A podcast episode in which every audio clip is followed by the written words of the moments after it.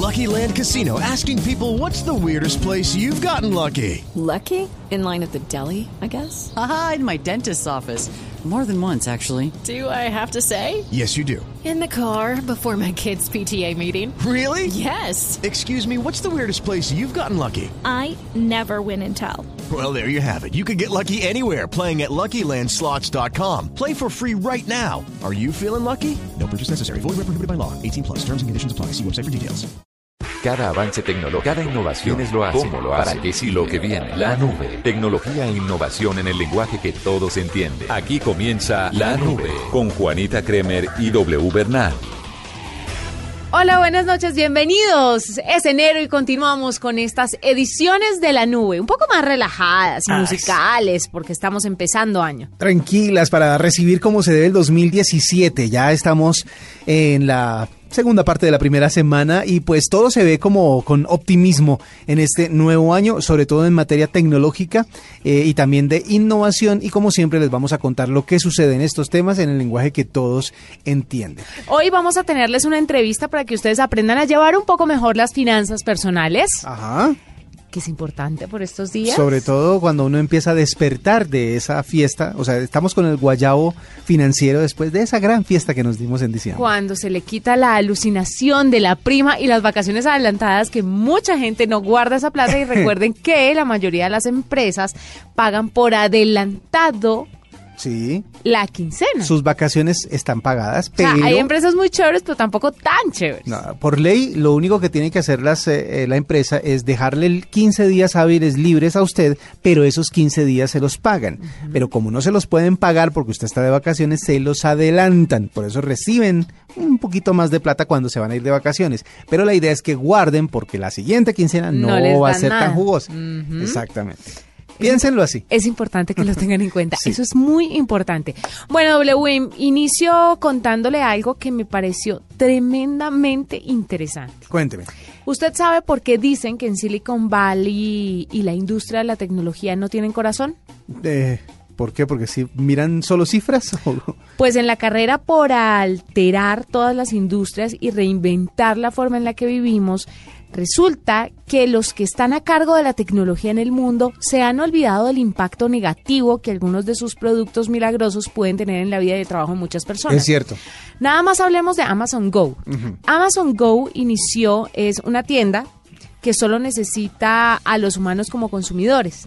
Le prometía a la gente, su promesa era que no tenía que ir a tiendas y no necesitaba, no dependía de nadie más. Simple y llanamente usted hacía la compra y se la enviaban y punto. No tiene nada más, pues No hay, no hay una intervención humana desde que usted solicita hasta que le llega a su casa.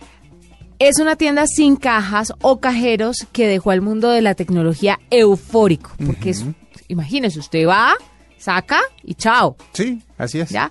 Pero por otro lado, horrorizó a muchas personas que cuestionaron si el exterminio de millones de puestos de trabajo eh, era bueno o no para la sociedad. Y esto es lo que está pasando. Están lanzando tecnologías y tecnologías que le están quitando empleo a los humanos. Y lo que dice un experto que se llama Om Malik en un artículo muy reciente que publicó en The New Yorker es que resulta que la tecnología va mucho más avanzada que el proceso de adaptación que tenemos los humanos. Entonces esto está dejando sin piso a mucha gente. ¿Qué vamos a hacer el día de mañana cuando tengamos un montón de tiendas automatizadas sin necesidad de humanos, sino solamente con máquinas donde usted pueda ir, sacar sus productos, hacer la transacción a través de unos cajeros automáticos y salir? ¿Qué va a pasar con esas personas que atienden en estos sitios? Es verdad. Es mucho, mm, es decir, la tecnología o los avances tecnológicos puede que le hagan a usted la vida más fácil, pero hay que pensar también en estos, en estas repercusiones. Además de esto, habla de lo escabroso y de lo horroroso que puede llegar a ser la tecnología. ¿A usted no le ha pasado que a veces se encuentra con alguien y dice, yo este lo conozco, lo conozco, lo conozco, lo conozco, de dónde, de dónde, de dónde? Y de una u otra forma usted fuerza a su mente, lo tiene que forzar para que recuerde o se queda con el dulce saborcito de ve, yo lo conozco, pero... mm, Pero quién sabe de dónde salió. pero quién sabe de dónde salió. Pues resulta que ahora hay una aplicación que le permite escanear, antes le permitía escanear objetos y le daba información sobre esos objetos. Resulta que la aplicación evolucionó y ahora le permite escanear las caras de esas personas que usted dice, ay, lo conozco pero no me acuerdo, y le da todo el nombre de esa persona, de esa Ve, persona. Buenísimo. Buenísimo, no. W. Es muy el bueno. punto del artículo es que es realmente horroroso lo que está pasando. Porque es que ya no hay intimidad. Pero es que, a ver, vamos a partir de una base. Imagínese que uno vaya caminando por la calle. Hola, Juanita. Hola, Juanita. Hola, Bueno, Juanita. pero lo que pasa es que y usted que es una sepan mujer toda mi famosa. información. Pero no, es que- me refiero a la tecnología. El tema es este.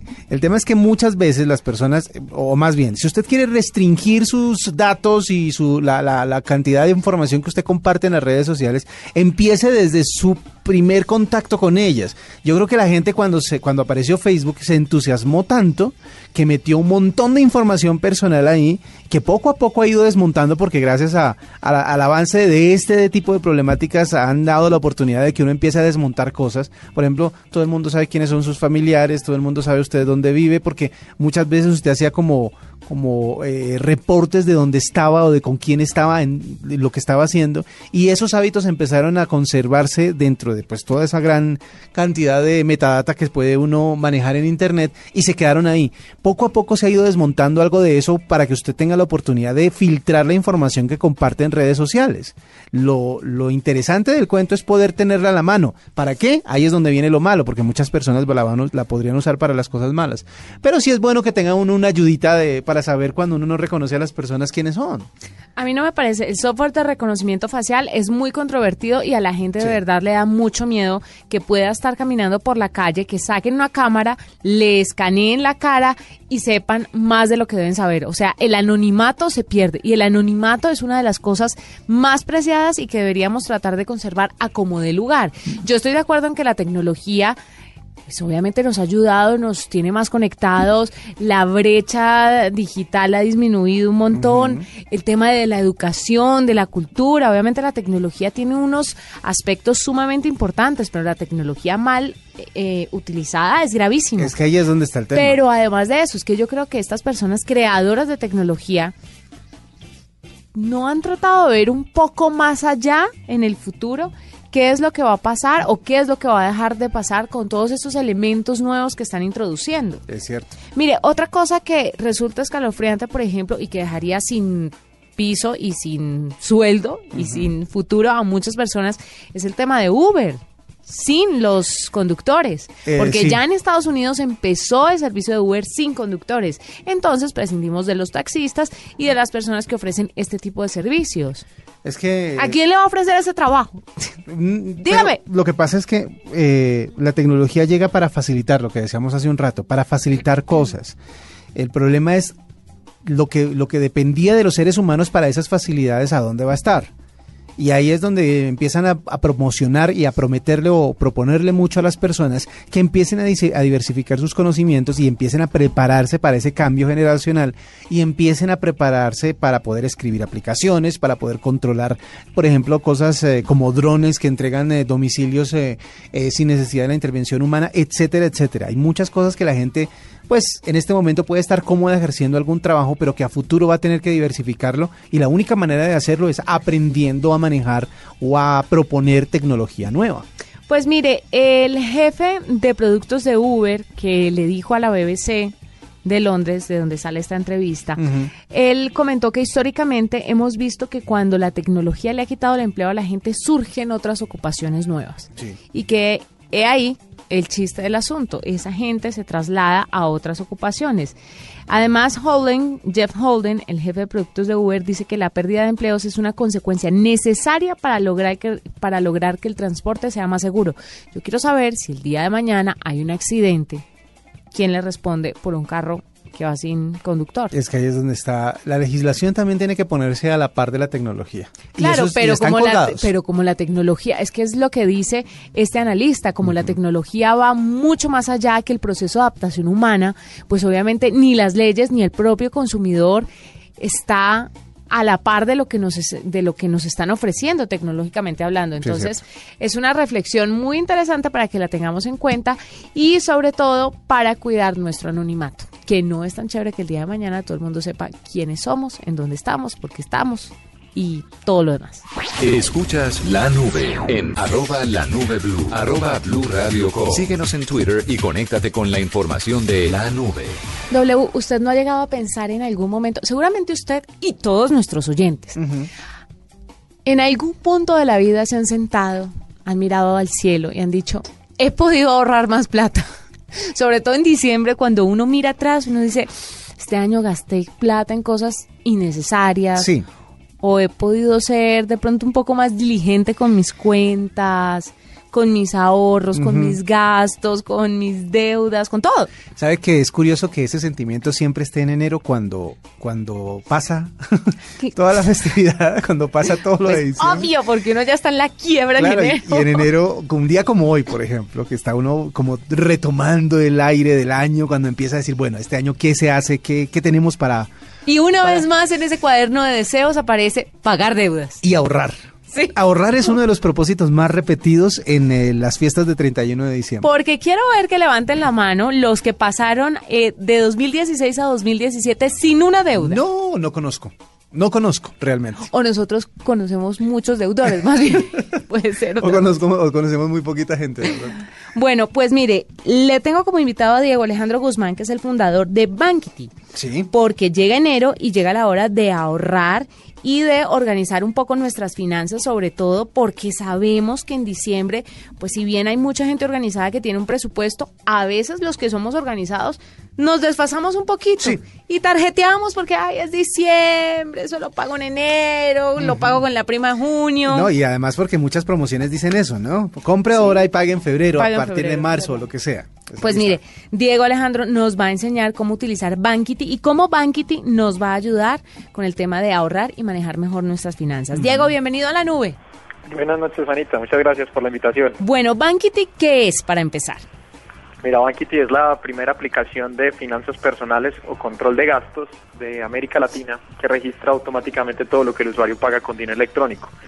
Eso con el fin de que el usuario no tenga que sacar el Excel, sentarse todas las noches, guardar los recibos y registrar sus gastos manualmente para poder eh, saber en qué se le va el dinero. Entonces, a modo de ejemplo, una persona, un usuario de Bankity configura su banco, pues descarga la aplicación, se registra, configura su banco y al día siguiente va, por ejemplo, a una bomba de gasolina, paga con su tarjeta y en ese momento le llega una notificación que le dice 30% de tu presupuesto en transporte ejecutado en 10 días que llevamos del mes, por ejemplo.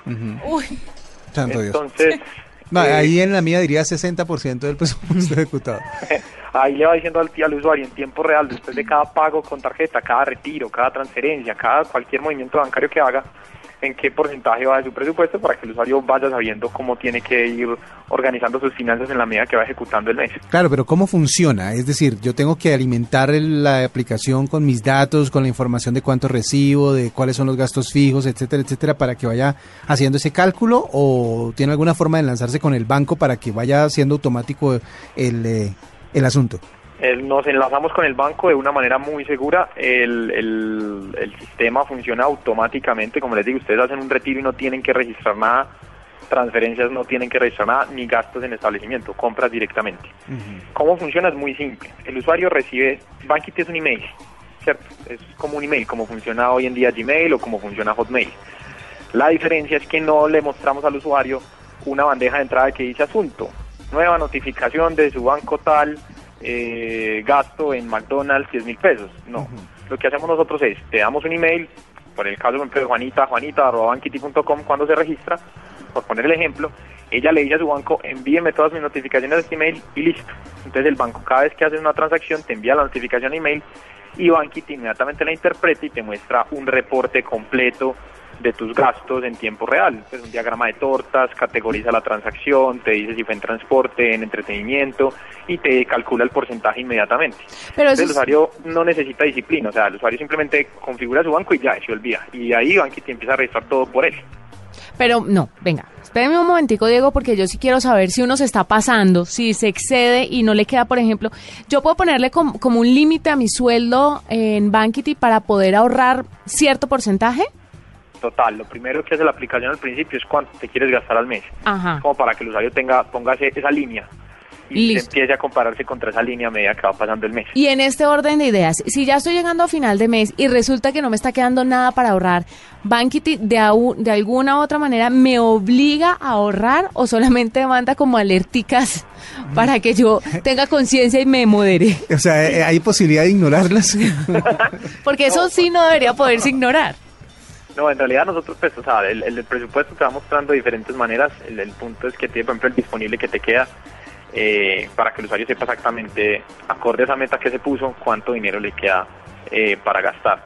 Las alertas siempre se mandan en términos del presupuesto, del porcentaje que se va ejecutando y eh, en estos momentos pues estamos trabajando en hacer como una especie de predicción de ahorro. Pues no, para que no espere al fin de mes cuando ya está colgado para saber que no va a ahorrar, sino que desde los primeros días del mes vea como una predicción de ahorro de qué va, cómo va a terminar el mes. Entonces es como el, como el ejercicio que estamos haciendo hoy en día. Usted habló hace un momento de la seguridad, que es una de las cosas que más preocupa a la gente cuando se trata de manejar temas de dinero. Pero usted dice que es muy seguro. ¿Es seguro por qué? Porque usted no tiene autorizaciones o Bankity, la, la aplicación, no tiene autorizaciones para administrar la cuenta, simplemente es como recibir notificaciones.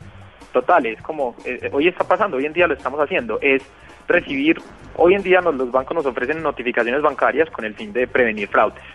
Que cuando nosotros eh, hacemos una, trans o nos clonan la tarjeta, por ejemplo, y hacen una, una transacción en algún lado, pues esa notificación nos va a decir compra en tal establecimiento y, y al darnos cuenta que no fuimos nosotros, pues inmediatamente vamos a llamar al banco y cancelar la, la tarjeta. Para eso sirve el sistema de notificaciones. Y es lo mismo, idénticamente, pues es, lo, es el mismo ejercicio, recibir mis notificaciones en Gmail o recibirlas organizadas en Banking. Entonces, de entrada al usuario le invitamos a configurar el sistema de notificaciones y alertas, que es un sistema de seguridad para, como les dije, evitar fraudes, robo, lo que sea. Como no estamos conectados directamente con el banco, nunca tocamos una clave bancaria, nunca tocamos nada que ver de la identificación del usuario, ni una cédula, ni nada por el estilo, eh, eh, somos un email. Es el mismo riesgo que, entre comillas, se correría al, al recibir mis notificaciones en Gmail, ¿cierto? Y al ser un email nunca hay posibilidad, no hay, no hay mínima posibilidad de que haya fraude o que te roben algo o algo así porque estamos conectados con tu, con, tu banco. En realidad no estamos conectados con tu banco. En realidad estamos recibiendo emails de tu banco. Solo que los pintamos distinto. Ese es como el ejercicio. Entonces, para redondear, era más riesgoso o es más riesgoso recibir los extractos en la casa físicos porque pues un sobre eh, es lo que separa a cualquier persona de saber dónde vivo yo, cómo me llamo, cuánto me gasto, cuánto me entra, que simplemente manejar sus notificaciones en banco. Entonces, digamos que la gente viene haciendo cosas muy parecidas, pero obviamente pues los bancos tienen todo un sistema de seguridad y un esquema muy robusto para, para que ese extracto llegue a la casa, pues nosotros también tenemos esquemas de seguridad muy robustos y el riesgo es mucho menor. Entonces, como digo, no hay conexión con las cuentas, simplemente es un email, entonces por eso nosotros dimos que Banquiti es totalmente seguro. Diego, obviamente pues es un poco absurdo siendo usted el fundador preguntarle esto que voy a preguntarle, pero ¿qué es lo que más le gusta de Bankity? Una cosa que usted diga, de verdad esto es sumamente útil para la gente. Tiene que escoger una cosa, no me diga que todo. Uno. No, no, no. A mí, a mí yo lo resumiría como en que no me, no me duele gastarme la plata. ¿A qué voy con eso? Todo el tiempo sé cuánto dinero tengo, todo el tiempo sé cuánto me he gastado. Y nunca, y, desde que creamos Bankity y lo empiezo a usar, evito esa sensación de, uy, ¿será que me estoy gastando mucho o será que no? Porque muchas veces nos pasa, como, como el, el, el saldo no es suficiente criterio para saber si estoy manejando bien mis finanzas en el banco. Entonces uno muchas veces se acaba de comprar unos zapatos y se va a comprar unos jeans y no sabe si los puede comprar o no y es como con ese remordimiento y como que sí que no. A mí se me acabó ese remordimiento. Cuando compro, compro con conciencia de que lo puedo hacer. Entonces es lo que más me gusta de que genera la conciencia en las personas de realmente lo que te puedes gastar. Ahora, de pronto si me estoy pasando, entiendo que me estoy pasando, pero no es como una nebulosa, no es como algo que yo asumo que puede estar pasando, no. Estoy pegado di- directamente a la realidad de mis finanzas. Ah, Entonces, claro. Es lo que más me gusta de Banquiti. Entiendo, no es algo que cuando usted llegue a final de mes diga, ¡Ah! ¿A qué pero? ¿en dónde está el sueldo? La empresa me descontó seguro más. No, resulta que es que usted se lo parrandió, se lo comió todo en cositas.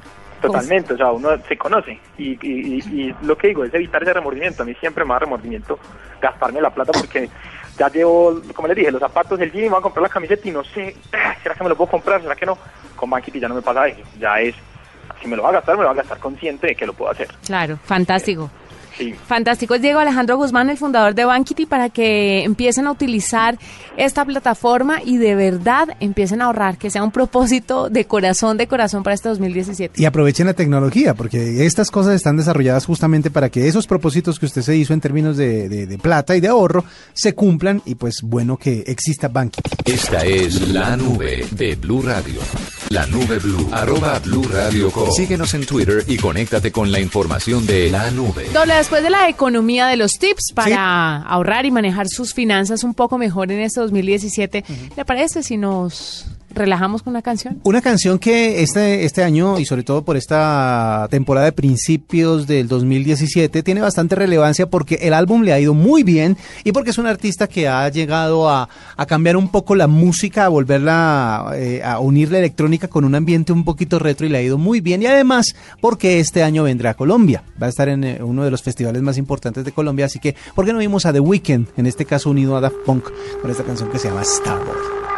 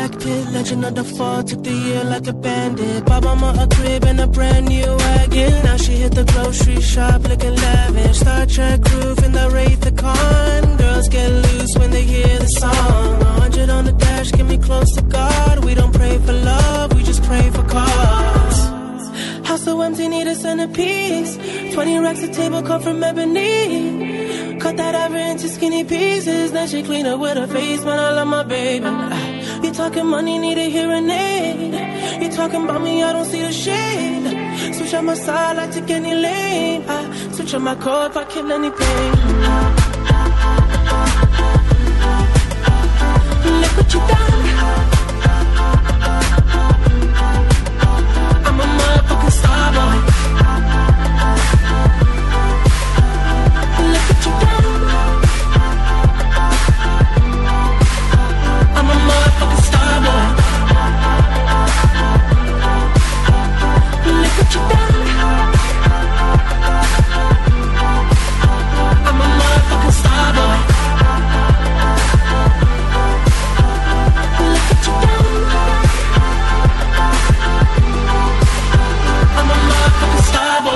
Escuchas la nube en Blue Radio. Bueno, Juanita, le cuento que eh, dentro de las cosas que muchas eh, personas pensaban que iban a ser exitosísimas eh, a futuro y que se veían como uno de esos eh, momentos en donde los juguetes tecnológicos iban a ser lo más revolucionario del mundo y que a esta altura ya serían como normales o habituales, Sí. hay muchos de los que usted no se acuerda, estoy seguro, que desaparecieron y que se convirtieron en unos bonitos recuerdos. Por ejemplo, ¿se acuerda del Sony Aibo? ¿Usted que es tan fanática de los perros? No, ¿cuál es? El Aibo eh, fue la primera mascota digital, la mascota robótica que se inventaron. Era un perrito, ¿se acuerda? Ah, sí, era un señor. perrito que hacía unos cuantos truquitos, pero que era necesario mantenerlo, No, pero eso alimentarlo. no es igual. Exacto. La gente justamente por eso decidieron eh, que no era bueno tener mascotas robóticas. Para esa época, para la época en que se lanzó, se pensaba que después de la primera década del nuevo milenio, es decir, pues, por estos días, iba a ser habitual que las personas tuvieran mascotas digitales. Y se basaban en un principio. ¿Se acuerda del Tamagotchi? Sí. Ese es otro invento noventero. Pues el Tamagotchi El Tamagotchi era un hit. era un hit, exactamente, y era tuvo una popularidad tan tan grande que pensaban que la siguiente, el siguiente paso en la evolución de ese tipo de mascotas digitales iba a ser justamente las mascotas robóticas. El precio, pues obviamente en su época fue muy muy elevado y por eso casi nadie llegó a tener el famoso Aibo de Sony, pero se decía que con el avance de la tecnología para esta época iba a ser habitual que las personas tuvieran una mascota digital. Esto nunca sucedió, así que los- Que en ese orden de ideas, entonces, tampoco los drones, las personas, robots para sexo, etcétera, tampoco funcionaría. Tampoco van a funcionar. Lo que, lo que, la analogía que usted está haciendo es muy adecuada para esta época porque muchas personas dicen que lo que hoy consideramos un invento revolucionario puede que para dentro de unos años sea algo que se pasa al olvido y que deja a las personas más con más preguntas que, que respuestas. Sí. Ese eh, tipo de mascotas digitales también eh, se volvieron un poco obsoletas. Otra cosa que pasó a la historia fue la mayoría de, las, de los juegos de video manuales. ¿Usted se acuerda que cuando aparecieron eh, el Game Boy de Nintendo, el Game Boy prometía tener en la palma de su mano eh, una un montón de juegos para poder disfrutarlos en el momento en el que usted estuviera medio desparchado, estuviera fuera de su casa o estuviera en algún momento solo. Pero resulta que esto evolucionó hacia las consolas digitales, a las, consolas de videojuegos, las consolas como PlayStation y como Xbox. El asunto es que lo móvil de estas consolas no ha sido tan exitoso. Por ejemplo, usted sabe que el PlayStation eh, eh, portátil pues ha tenido bastante acogida, pero no hay tantos juegos para ellos.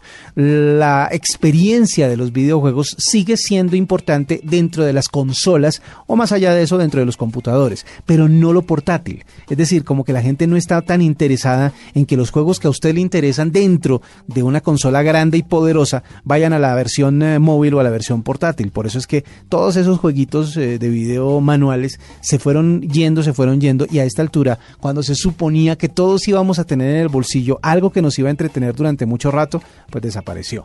Así que si usted es de los que juegan su celular, ok, esa es una versión, pero la consola como tal, portátil, nunca funcionó y no ha funcionado. Y eh, le tengo la última para que para que cerremos el segmento de nostalgia sobre tecnología que iba a ser exitosísima, pero que ya no. Eh, uno de los juguetes más populares del mundo es la Barbie. Pues se ha creado de todo alrededor de la Barbie, ¿no es De cierto? todo. Absolutamente Y es todo. una estafa. Pues no es una estafa, pero pues pensando en el bolsillo del papá y de la mamá, que el carro mucho. se venda aparte, que los tacones vendan aparte, que el vestidito se venda aparte, pues es una galleta. Una de las cosas más populares que eh, en el siglo pasado se decía que iban a ser al- revolucionarias para este nuevo milenio y que en este instante todas las niñas del mundo tendrían uno, era el carro. Pero no el carrito que compran ah, para acompañar a Kenny y Barbie, pues que tienen más o menos el mismo tamaño. No, el carro que se podía manejar, conducir por parte de los niños.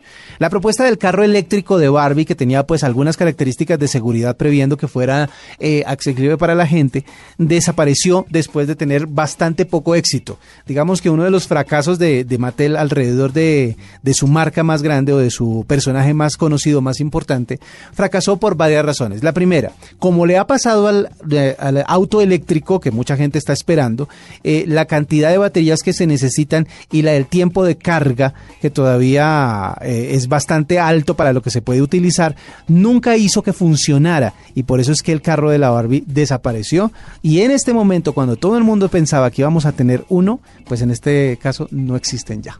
Tecnología que se va y que ahora vamos a hacer un recuento de lo que nosotros tenemos como nuevo y revolucionario para ver dentro de unos años si se quedó o si se fue. Y de unos pocos años, qué tristeza. Hasta este momento la nube fue un placer acompañarlos. Nos encontramos mañana nuevamente. A las 9.30 de la noche estaremos listos para contarles lo que se mueva en tecnología e innovación en el lenguaje que todos entienden. Hasta aquí la nube. Los avances en tecnología e innovación de las próximas horas estarán en nuestra próxima emisión. La nube. Tecnología e innovación en el lenguaje que todos entienden. La nube.